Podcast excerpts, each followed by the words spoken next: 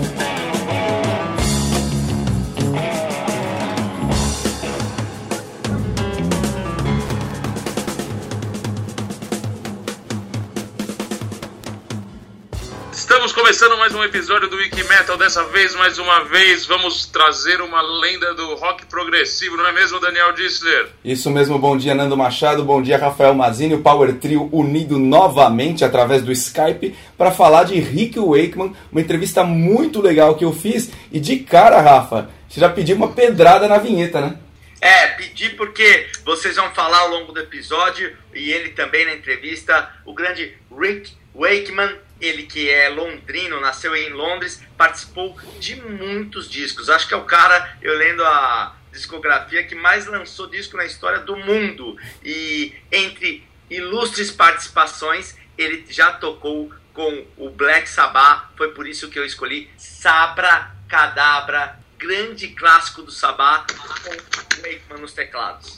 Isso mesmo, foi no Sábado Blood Sabbath de 73, no auge da carreira do Rick Wakeman que dura já, né, 45 anos de carreira, né, meu? O cara tá com 65 anos e eu tive a alegria de vê-lo ao vivo aqui em São Paulo duas semanas atrás. E o cara é uma lenda, né, meu? Puta de um figura.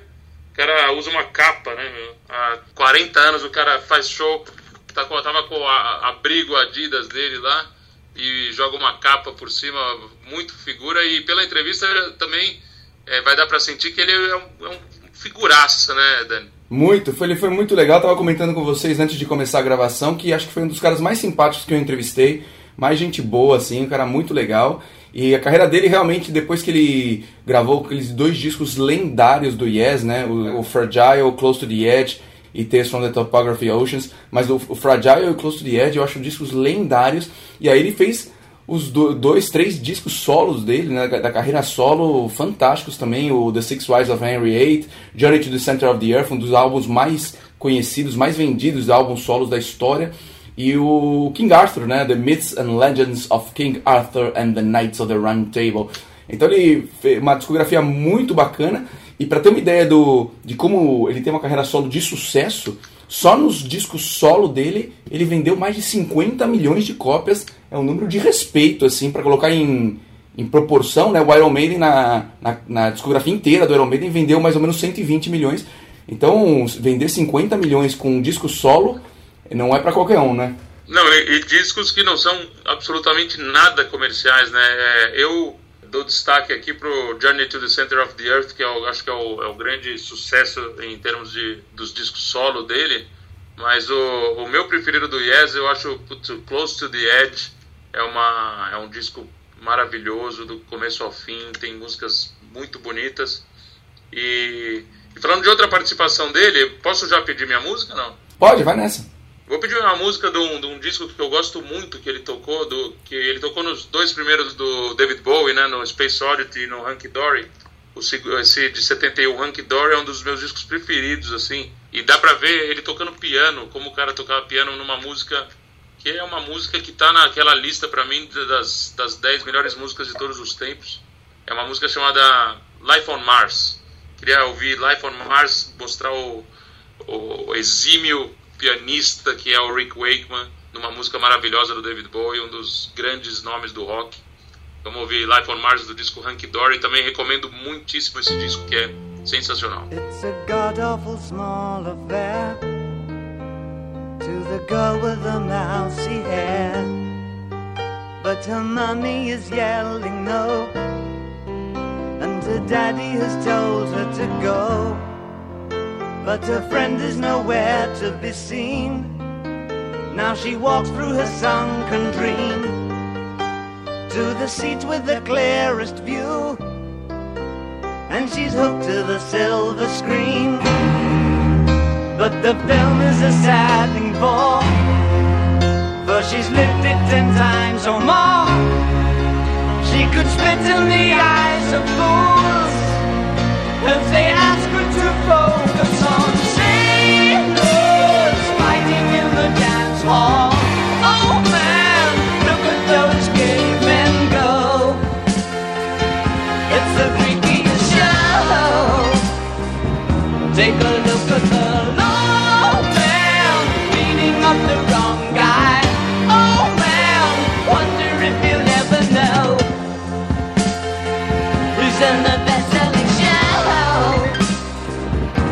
their life on Mars.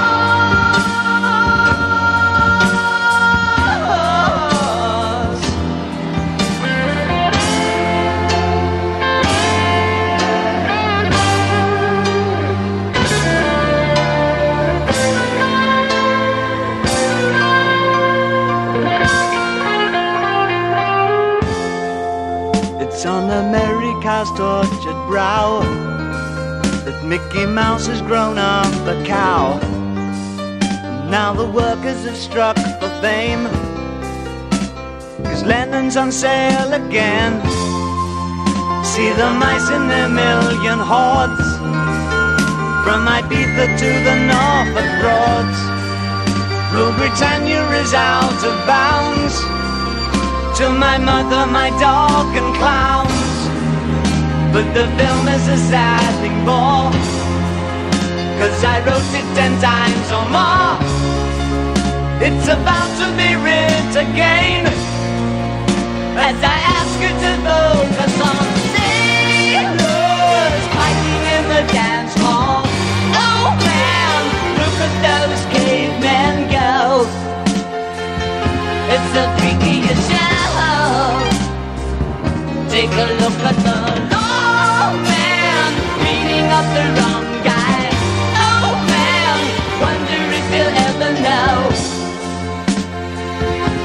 the best-selling show?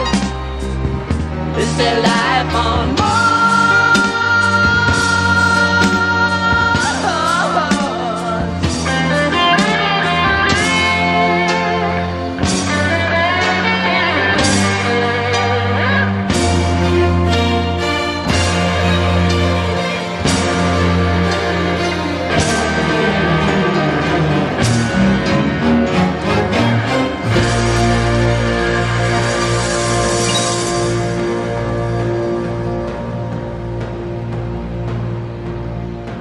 Essa foi Life on Mars do David Bowie, escolha de Nando Machado com Rick Wakeman no piano, muito legal. E além desse disco, como você mesmo citou, Space Oddity, disco de, de estreia né, do, da carreira do David Bowie, muito legal, né, Rafa?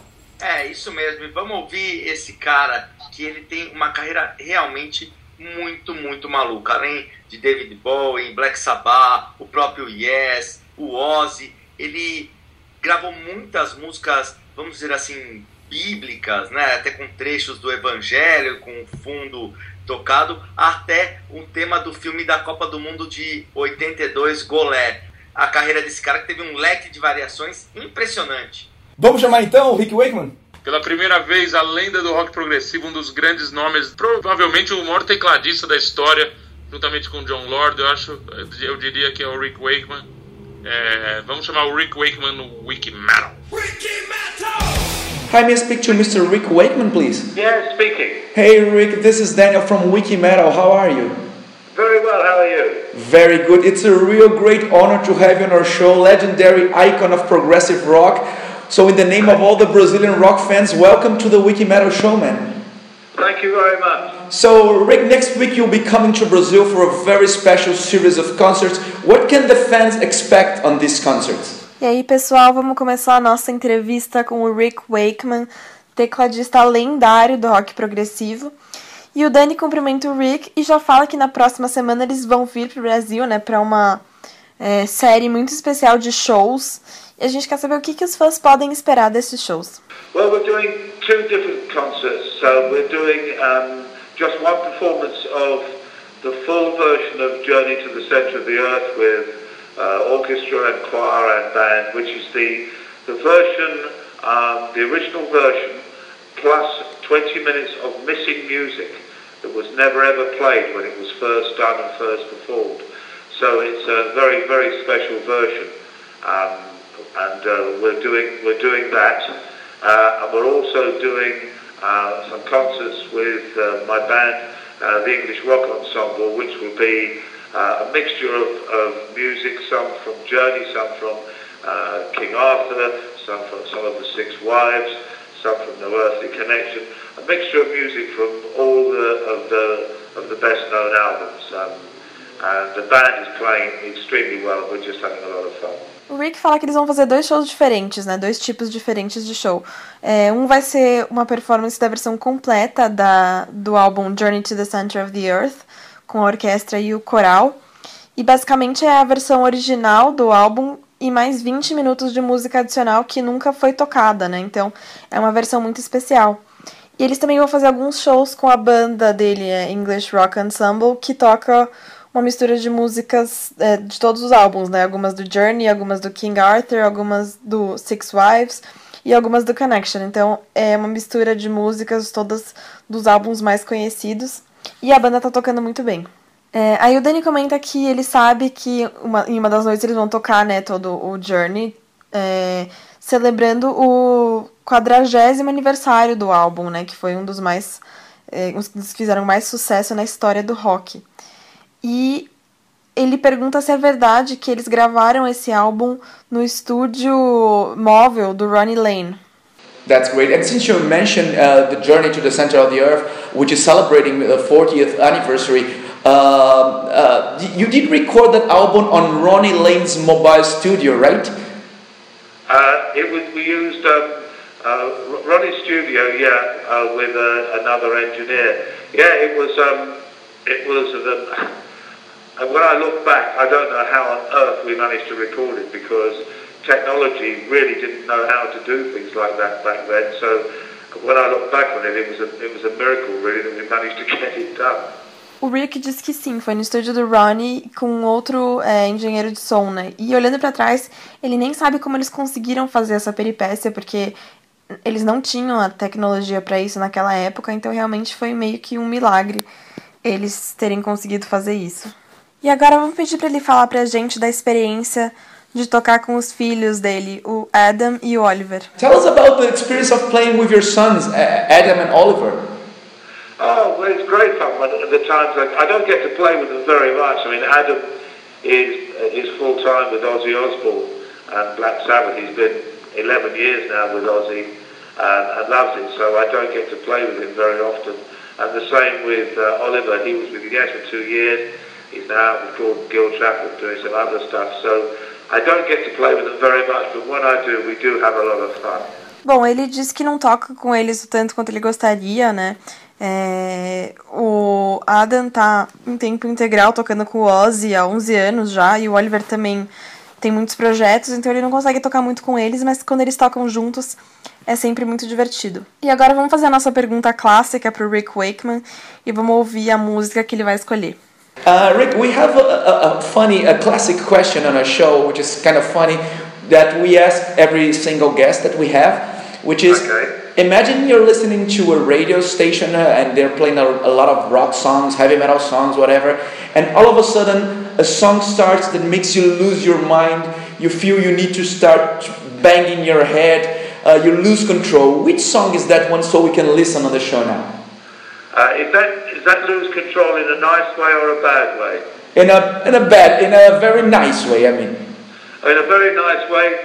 There's there's certain certain uh, songs that do it do it for me very much. So um, that would be Paranoid. Black Sabbath. I love Paranoid. I, I just uh, I just think it's just one of the great metal rock tracks of all time. I just think it's it's just, uh, you know, if, if somebody recorded it today, it would be as good as it was when it was first recorded. Totally agree. So let's listen to some Paranoid Black Sabbath Wiki Man.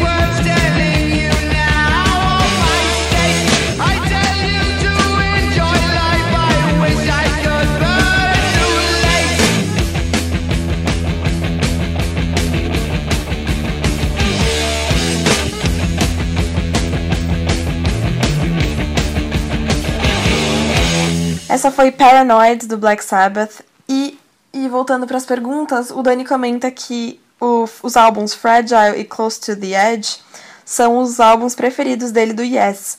E foram os primeiros dois álbuns com o Yes do Rick, né? E foi quando eles estavam praticamente criando o rock progressivo. Então a gente quer saber o que, que ele lembra daqueles dias e se isso foi uma coisa intencional ou mais natural naquela época de, de criar um tipo diferente de música. Fragile and Close to the Edge are my favorite Yes albums, and those are your first two albums with Yes. And you guys were almost creating progressive rock at that time. What do you remember from those early days? Was it intentional or was it just natural at that time to create a different kind of music? No, it was it was a lovely time. I mean, there was a lot of good music being created at that time. I mean, we mentioned Sabbath earlier. I mean, the Sabbath and I were just tremendous friends. You know, very much with being what I call the godfather of metal guitar, with what he created and what he did, and, and the same with Yes and, and progressive rock.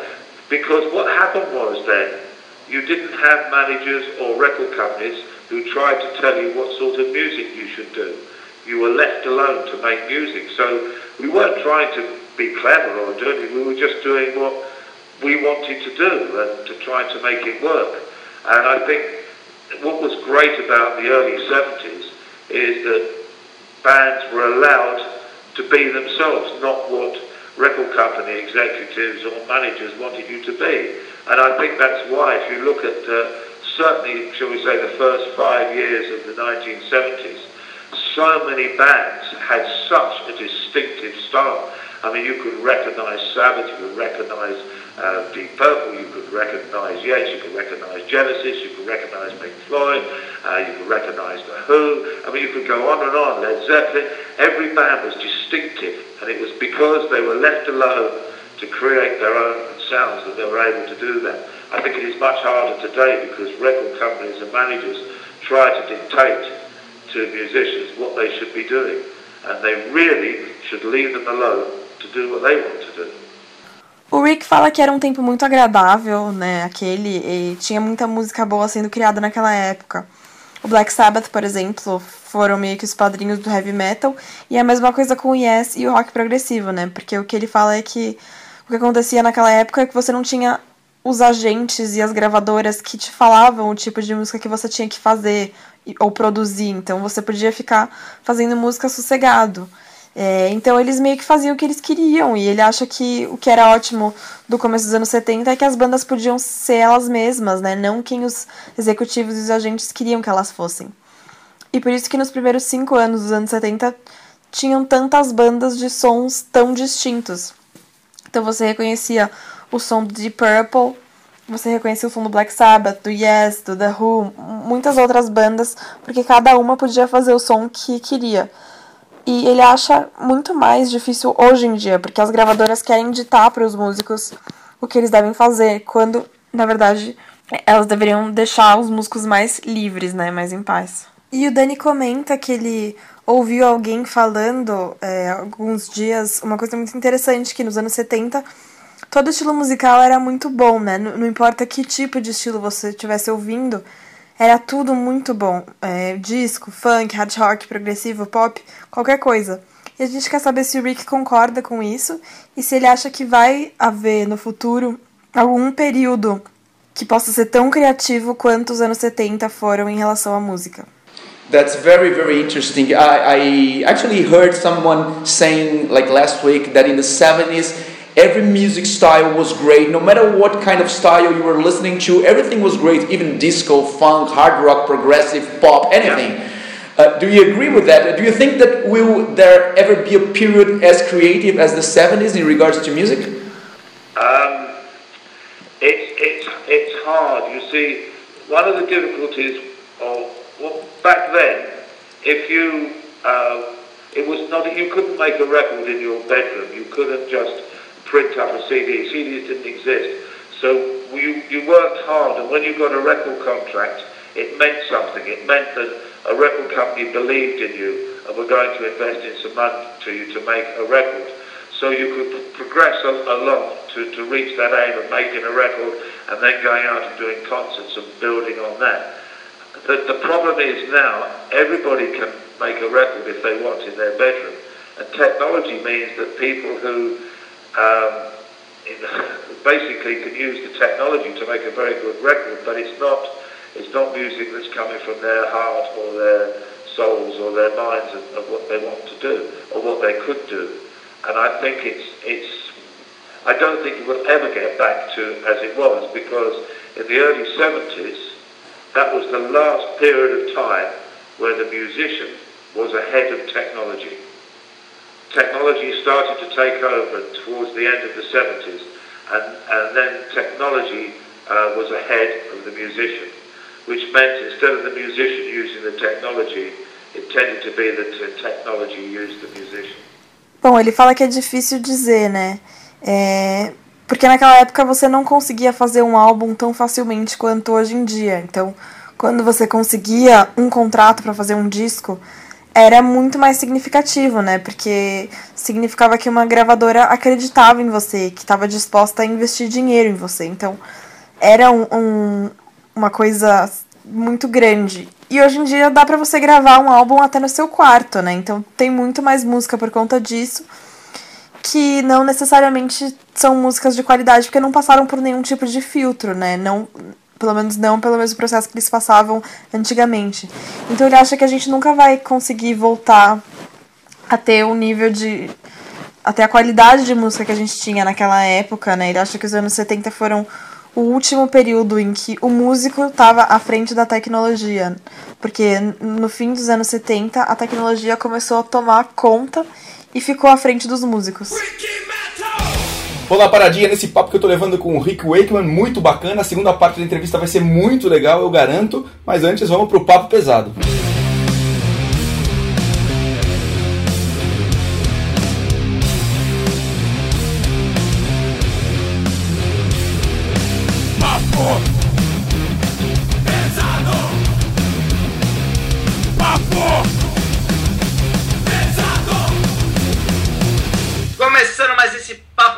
E eu quero dar total foco. Eu sei que o Dani ia falar disso, mas roubei a vez dessa enquete maravilhosa de qual é o vocalista mais subestimado do metal. Olha, é uma lista de grandes feras no vocal e que a gente realmente fala, poxa, esses caras podiam estar muito mais estourados aí nesse mundo, hein? É, gente, foi tão difícil, inclusive, para a gente escolher cinco opções, a gente deixou, pela, não sei se é a primeira vez, mas a gente deixou dez opções porque tem muito cara que merecia realmente ser muito mais reverenciado porque canta muito, né? Então tem muito, muitas opções lá. Tem, pô, o vocal do Morgana Le Fay, o, o David Reese, o cara do Jack Panzer, o próprio James Labrie do Dream Theater, o James Rivera do Hellstar, o, a, o falecido Midnight do Crimson Glory, o cara do Forbidden, do Riot, o Warren Dane, que esteve recentemente no Brasil. Todos esses caras são vocalistas fantásticos, fantásticos, e muita gente nem conhece, nem sabe o, o trabalho deles. Por isso que a gente colocou para, de repente, até despertar o interesse das pessoas darem uma pesquisada e tentarem conhecer um pouquinho mais o trabalho desses caras. E essa semana é uma semana especial porque colocaremos o último episódio da primeira temporada do Wikimetal no, no programa de vídeo no YouTube. E é o sexto episódio, né? Os primeiros cinco aí vão ficar disponíveis para a eternidade, eu diria assim. E espero que vocês tenham gostado e, e continuem prestigiando e divulgando, porque esses episódios vão continuar aí no ar. E a gente espera gravar a segunda temporada em breve, né? É isso aí, tá lá no nosso canal youtube.com/barra wikimetalbrasil ou no nosso site mesmo, wikimetal.com.br.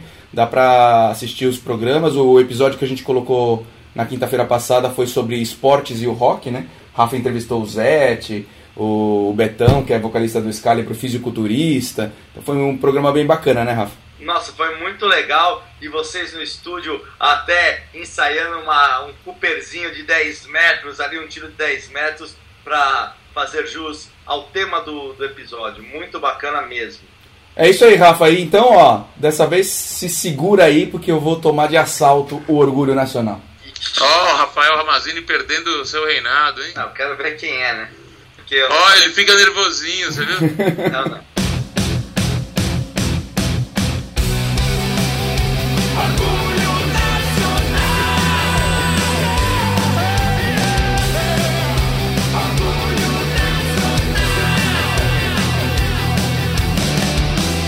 Fala moçada, começando mais um Orgulho Nacional e dessa vez eu tomei de assalto o Orgulho Nacional de Rafael Mazini, chupa Rafael Mazini, que estou eu aqui, Daniel Distler, em Brasília, com um guitarrista demais de uma banda super bacana que se chama Elfos, Pedro Selva, bem-vindo ao Wikimetal. Boa, meu velho, uma honra estar aqui, viu? Muito legal, a gente vai conversar um pouquinho sobre o Elfos nesse Orgulho Nacional. E vocês estão lançando, pelo que eu entendi, o DVD que se chama Deixa Isso o Rock, é rock rolar. rolar. Exatamente, exatamente. A gente fez uma compilação aí dos quatro discos da banda. E a ideia principal era essa, transmitir um pouco dessa, dessa energia que a gente tinha em palco para um vídeo, né? Esse é o intuito principal. E muito bacana que, é, como você disse, é o quarto disco da banda, agora lançando um DVD, uma compilação de, desses sons. Exatamente. E, mas pouca gente sabe que vocês vêm lá de trás, de 88 é? Exatamente, a gravação do primeiro disco foi em 88. Ainda Brasília ainda era uma cidade não, é, um pouco menor ainda do que é hoje. Brasília ainda não é uma cidade daquelas top como é, como é São Paulo, que tem uma estrutura tão, tão interessante, mas tem uma cultura muito forte, principalmente do lado do rock. E quando esse primeiro disco foi gravado em 88, só tinha um estúdio de gravação em Brasília e foi gravado numa mesa de quatro canais. Nossa, heróis. É um vinil herói, é um vinil herói, porque logo na mesma época foram gravados alguns discos do Legião Urbana e, e, e esses discos não foram gravados em Brasília. Então eu posso arriscar aqui a dizer que foi o primeiro disco independente gravado em Brasília. Em Brasília, muito bacana. E para nossa galera, os Wiki Brothers, Wiki Sisters que estão ouvindo o nosso programa entenderem do que a gente está falando, vamos rolar um som então do Elfos. Eu queria que você escolhesse uma música desse quarto disco. É, que se chama Outra Face, pra gente poder rolar aqui no Wikimedia. Beleza, na hora. Eu vou botar pra vocês aí a música Inferno, que é que abre o disco.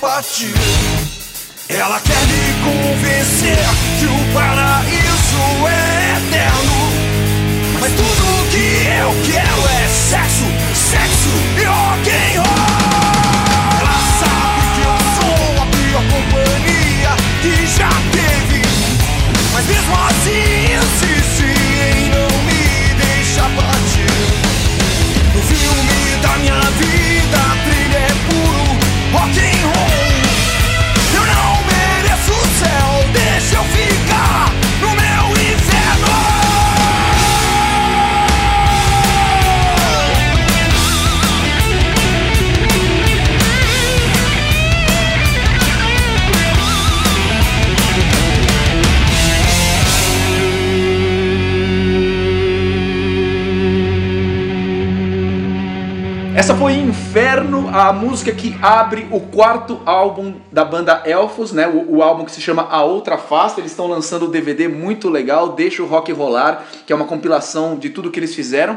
E eu queria que, antes da gente encerrar, eu queria que você falasse três coisas.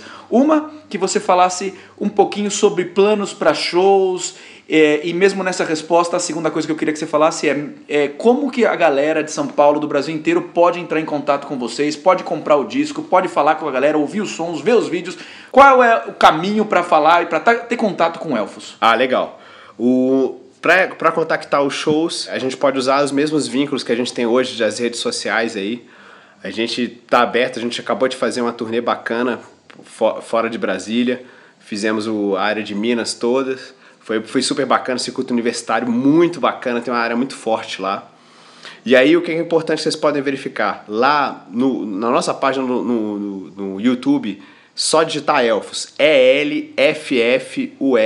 Isso é importante, é com dois Fs, E-L-F-F-U-S, no YouTube Isso. e no Facebook YouTube. também. No Facebook também, que é a nossa página oficial. E lá você encontra tudo, fora o clássico www.elfos.com.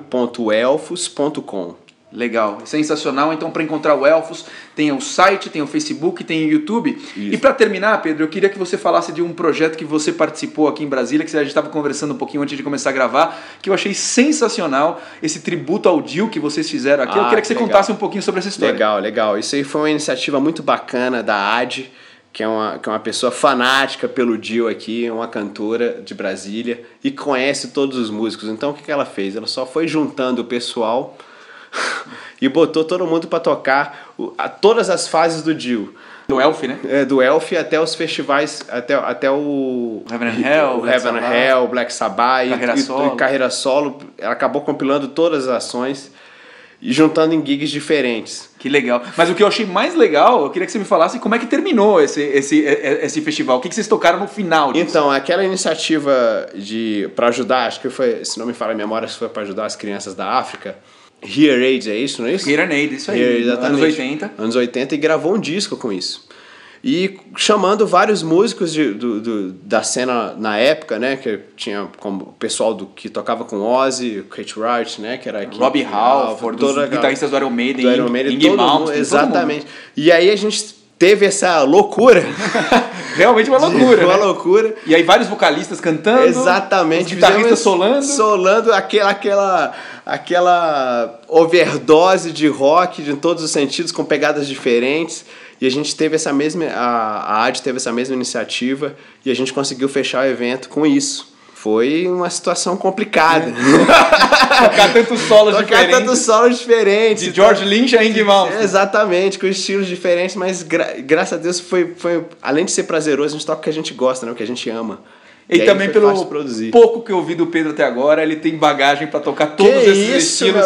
Sensacional. Obrigado, obrigado. Um dia eu chego à altura ah, disso aí, desses elogios. Já chegou, já chegou. Então, Pedro, brigadão por estar aqui no Orgulho Nacional e eu queria que você deixasse um abraço para toda a galera, uma galera, mensagem. Vamos valorizar a música feita no Brasil de forma independente ou até da galera do mainstream que levanta a bandeira do rock. Então, páginas como essa é que fazem tudo isso acontecer. Não deixe de curtir, não deixe de divulgar e não deixe de passar isso para frente. Vamos levantar a bandeira do rock também. Faça a sua parte. Então é isso aí, Pedro. Obrigadão por estar aqui. Elfos, como diz Rafael Mazini sempre no final do seu programa, que hoje eu tomei de assalto, é um verdadeiro orgulho nacional. Valeu, galera. Aqui é o Marcelo de Fortaleza. Participei da promoção do Saxon e ganhei o álbum Sacrifice e um adesivo. Valeu, Wikimetal. Aí o Dani comenta que ele gravou é, músicas muito fantásticas com artistas fenomenais, né? Desde Black Sabbath, a David Bowie, Elton John, T-Rex, Lou Reed, Cat Stevens, Brian May. A gente quer saber se ele o que ele se lembra dessas experiências e se tem alguma pessoa com a qual ele ainda gostaria de trabalhar que ele ainda não, tive, não teve a oportunidade. Um, Rick, you recorded fantastic music with fantastic artists from Black Sabbath to David Bowie, from Elton John to T-Rex, Lou Reed, Cat Stevens, Brian May, you name it. Uh, what do you remember about this great experience? And is there anyone that you still hope to work with that you haven't had the chance yet? That's a good question. Um, I, every, everybody I work with, I try to learn. I learn something from everybody I work with. There were some uh, good thoughts and good ideas, good people. They were all different. Uh, David Bowie in particular, I learned so much from David on how to work in the studio. Yeah, people I, I never worked with who I would have liked to. I would have liked to have worked with um, any one of the any one of the Beatles, certainly either Paul McCartney or George Harrison or John Lennon. Even uh, I knew I, I met them all, but I never ever had the chance to uh, you know to, to work with them. I would have loved um, I would have loved to have worked with John Lennon. I'd love to have done something with him. That's for sure. Uh, um, I mean, one of the people I always wanted to play with was John Lord, and I got the opportunity. John and I played together. In fact, it was John Lord's last concert when we played together. and we became we were very close friends.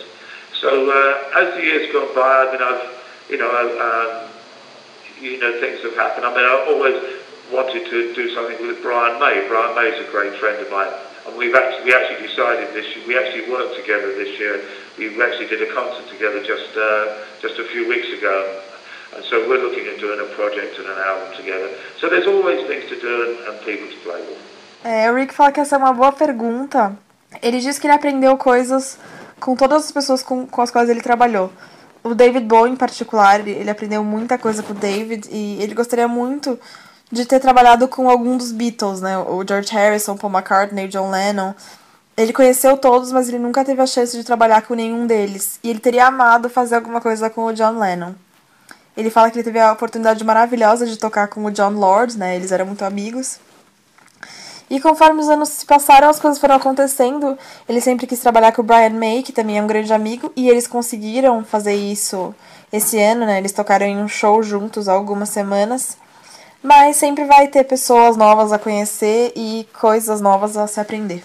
Então agora vamos ouvir mais uma música. Vamos pedir para o Rick escolher uma música da obra dele que ele tem muito orgulho pra gente ouvir agora. And so let's listen to some music now. Uh, I'd like you to choose a song that you are really proud of having written or maybe recorded so we can listen on the show right now. Oh, crikey. Um, let me have a little think. Uh, well, I've always been very fond of, um, of themes, so uh, I, I always think a, a, good, a good theme can, can really make you feel good inside. So uh, I, I don't know, maybe the, the, the beginning of, uh, King, of King Arthur. Not very metal, but, but should stir the emotions.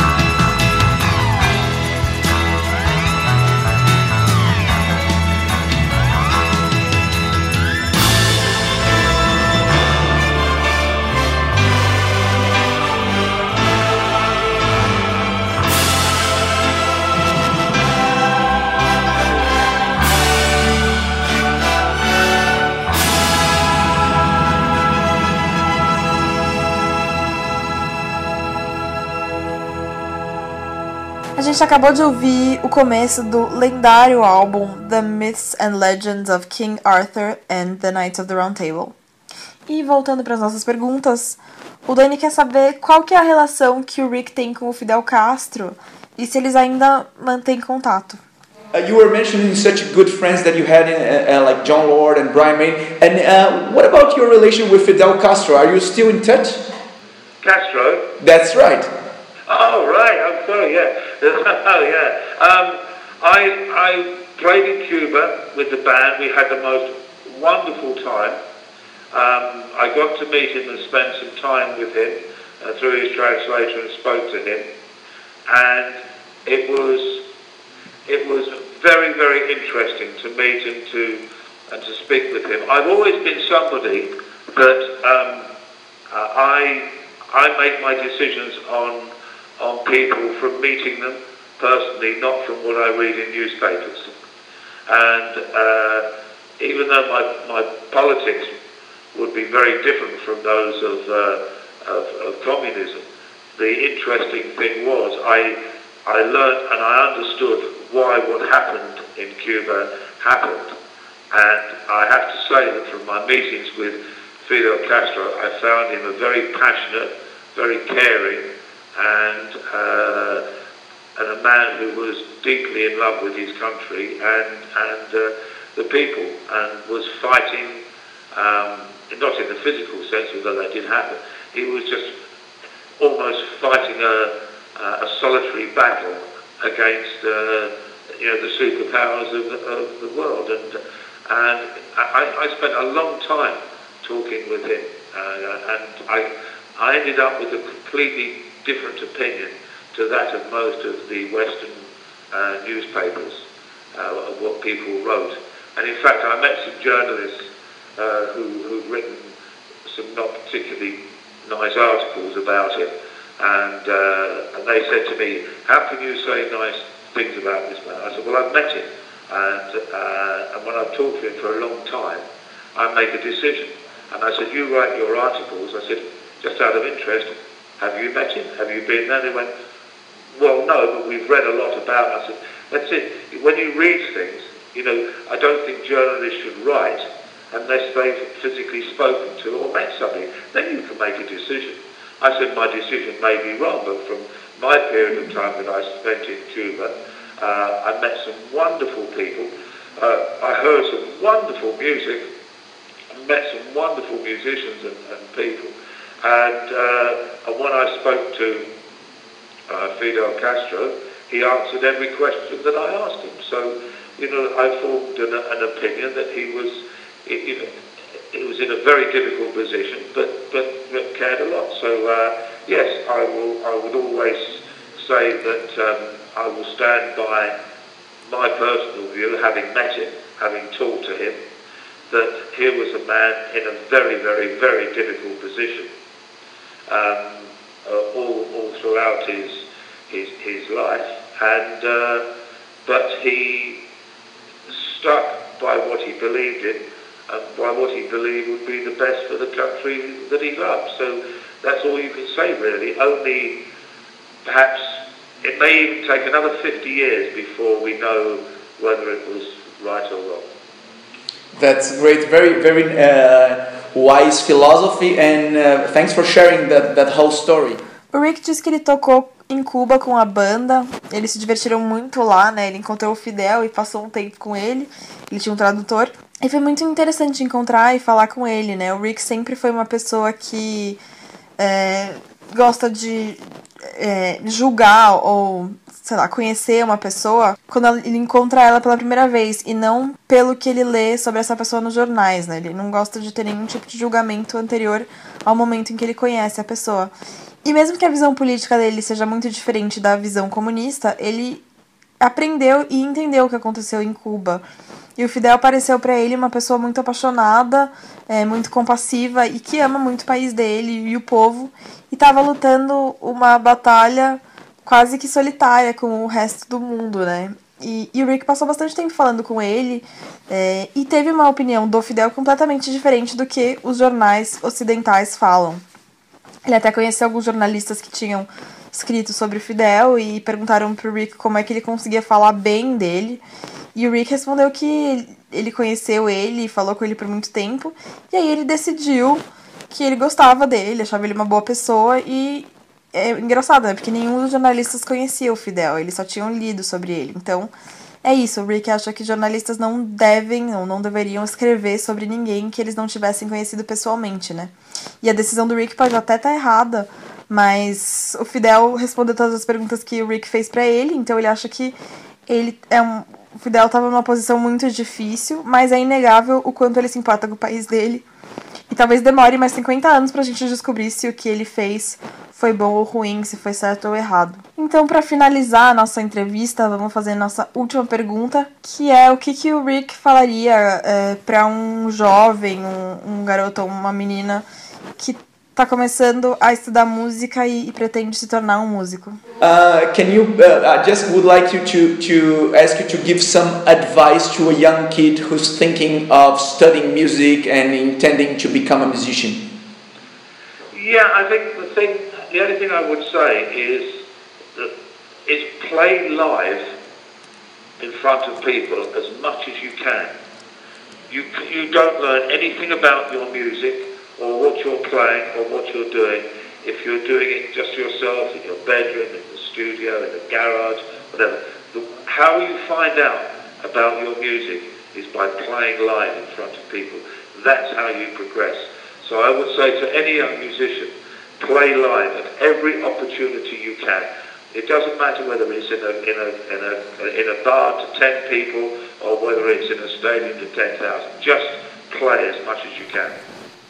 Bom, a única coisa que ele diria é que o mais importante é você tocar ao vivo para muitas pessoas o máximo que der, né? A única forma de você descobrir coisas sobre a sua música é tocando para outras pessoas. Então, é assim que você vai progredir. Então, o que ele fala para os jovens músicos é que eles devem tocar ao vivo o máximo que der. E é isso da nossa entrevista com o Rick Wakeman. É, o Dani agradece muito a participação dele aqui. E o Rick também agradece a oportunidade de ter falado com a gente no Wikimetal. Thanks so much. That was legendary keyboard player Mr. Rick Wakeman. It was really great to have on our show. Thanks so much for your time, your patience, and from being on Wikimetal. Thank you very much indeed. Hope to see you next week here in Brazil. Thanks so much. Have a nice flight. Cheers. Bye. Cheers. Bye. Essa foi a entrevista com o Rick Wakeman e uma coisa que eu queria comentar com os nossos Wiki Brothers é que vocês viram, né? No final ele contou toda aquela história de como ele conheceu Fidel Castro, foi muito bacana. E uma outra pergunta que eu tinha engatilhado para fazer para ele, mas acabou o tempo acabou, tinha um monte de coisa legal para perguntar que acabou não dando tempo, mas eu queria que ele contasse a história que no começo da carreira dele ele estava no palco tocando e um louco subiu no palco e ele empurrou, né? Deu um soco no cara que subiu no palco, que era Salvador Dali. Cara invadiu o palco do show e o Rick Wakeman deu uma porrada no Salvador Dali. Eu queria que ele contasse essa história, mas acabou não dando tempo dele falar é, desse episódio. Mas, puta, o cara tem muita história para contar, muito legal, né? Fica pra próxima, tem muita. Ele é um cara que sempre foi conhecido por ser um figuraça, né? Bonachão, um cara super do bem, né? Todo mundo sempre gostou dele, amigo de todo mundo, tocou com o Brian May, tocou com o T-Rex, tocou com Elton John, é amigo da galera e agora ficou amigo do Wiki Metal também. É isso aí, né, Rafa? É isso mesmo, um cara muito legal. Sorte Nando Machado ter visto o show, não tive essa felicidade, mas vamos esperá-lo mais vezes aqui no Wiki Metal para contar essa história. Pô, o cara só cruza figuras, Fidel Castro, Salvador Dali, e agora Daniel Distler, hein? Mais um figura na história. Falta você pedir música, né, seu, senhor Distler? Isso mesmo, Nando. Eu vou pedir do Yes, né? Porque a gente já ouviu, ele pediu da carreira solo, né? O Rafa escolheu o Black Sabbath, você escolheu o David Bowie. E eu acho que a gente tem que ouvir um Yes aqui, porque foi uma das grandes participações dele na grande banda que ele tocou, né? Eu podia escolher, que nem você falou, qualquer uma do Close to the Edge, acho que é o meu disco preferido mesmo do Yes, ou do Fragile, mas eu vou escolher uma um pouquinho mais nova, do último disco de estúdio que ele gravou com Yes. É um disco que eu acho demais do começo ao fim. Quem gosta de rock progressivo e não conhece esse disco, ele é de 91, então ele não é tão velho, ele já tem uma, um timbre assim mais novo, né, um tipo de som um pouco mais novo.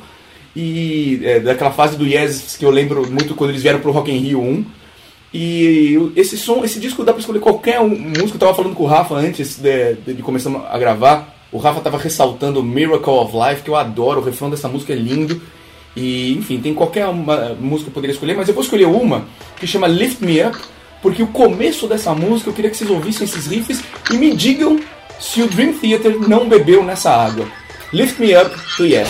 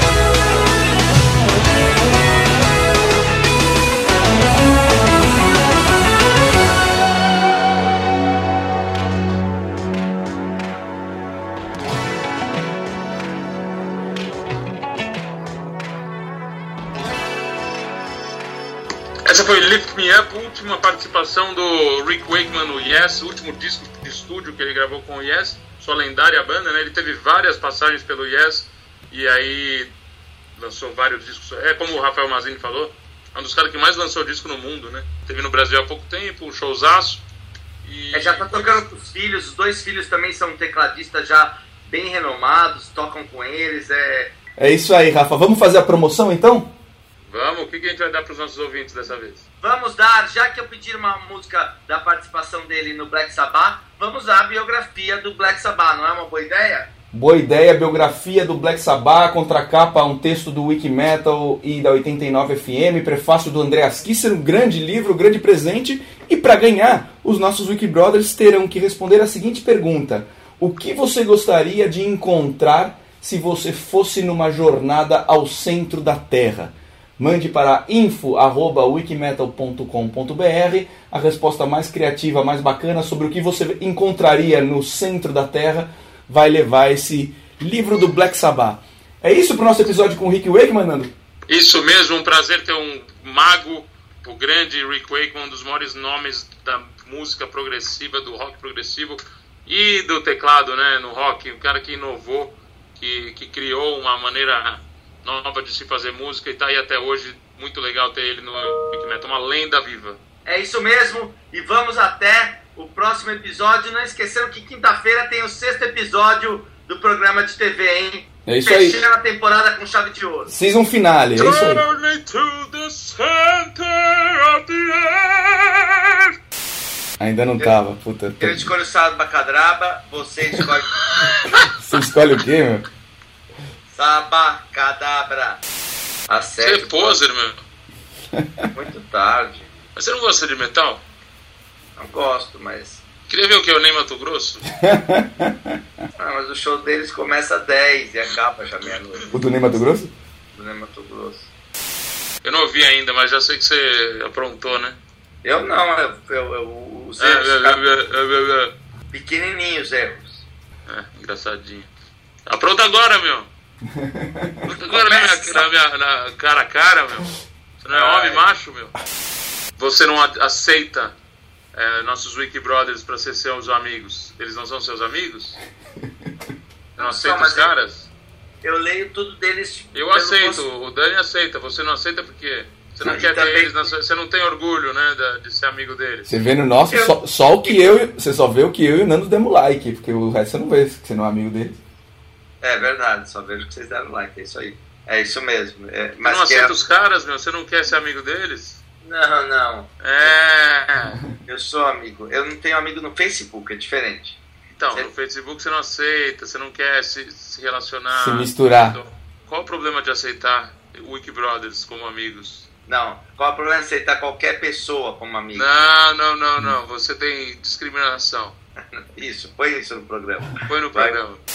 O Ricky Wakeman, Saba Cadabra. Como é que é o nome dele mesmo? Ricky Wakeman. E qual é o nome da música do Black Sabbath que ele tocou? Saba Cadabra.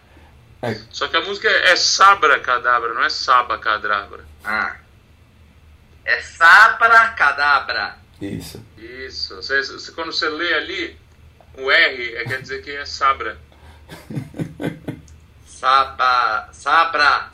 Isso, Sabra. E não é Rick Breakman. É o quê? Rick Wakeman. Eu, W, não é com R. eu falei Wakeman. Falou Rakeman. Tá, vou começar. Pô, tava mó bom. Tava mó bom, você passou tudo errado, tava mó bom. Isso mesmo, vocês vão falar ao longo do episódio e ele também na entrevista, o grande Rick Wakeman.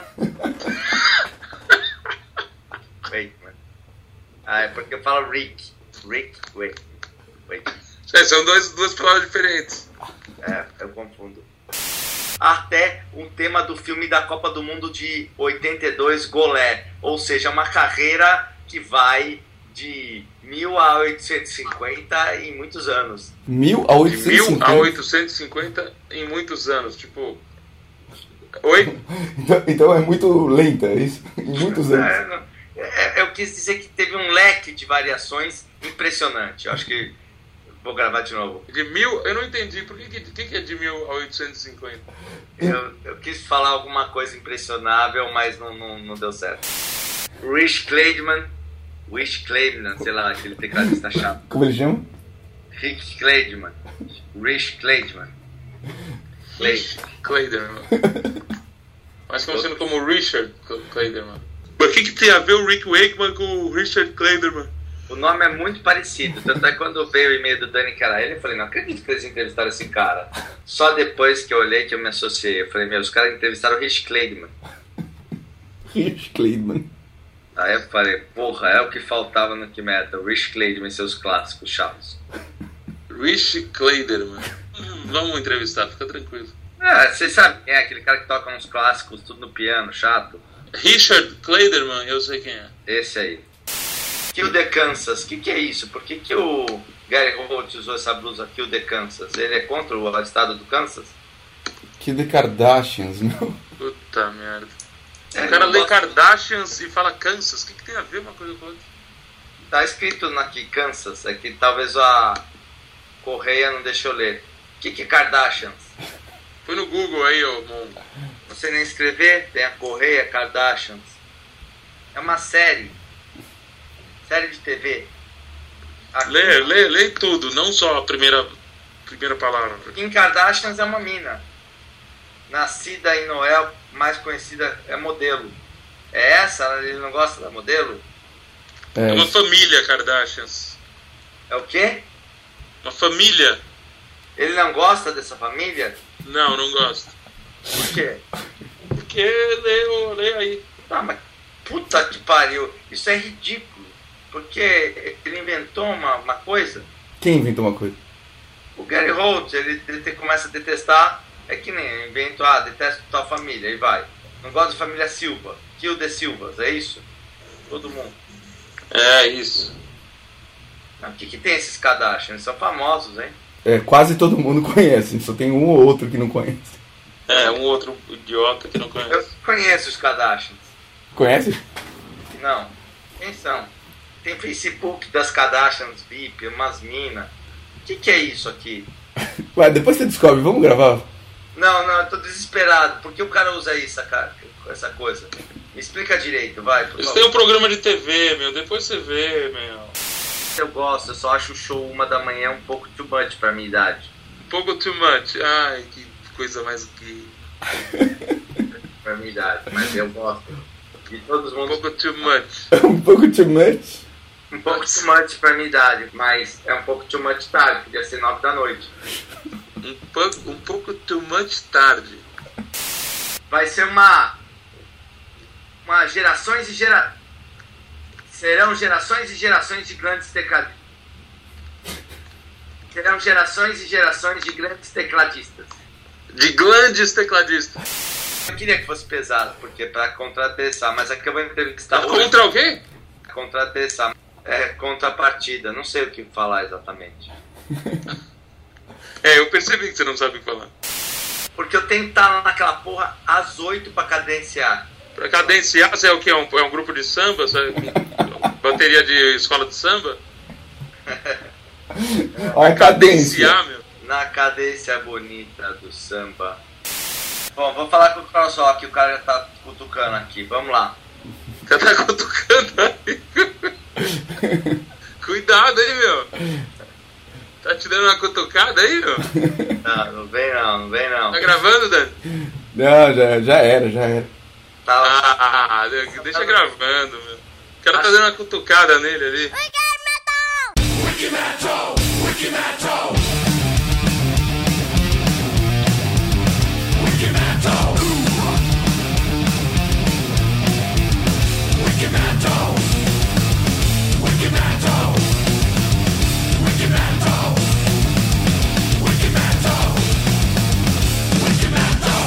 Ele não gosta dessa família?